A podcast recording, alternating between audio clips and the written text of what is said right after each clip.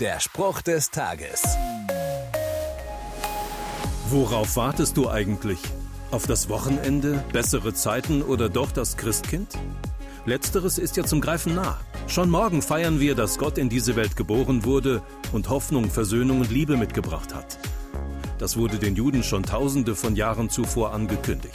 Zum Beispiel durch den Propheten Jesaja. Der schreibt, die Jungfrau wird ein Kind erwarten. Sie wird einem Sohn das Leben schenken und er wird Immanuel genannt werden. Das heißt, Gott ist mit uns. Und das war er wirklich. Gott war mitten unter uns Menschen. Und wir erwarten, dass er es wieder sein wird. Dass das tausende von Jahren dauern kann, sehen wir in der Bibel. Wir dürfen also erwartungsvoll warten.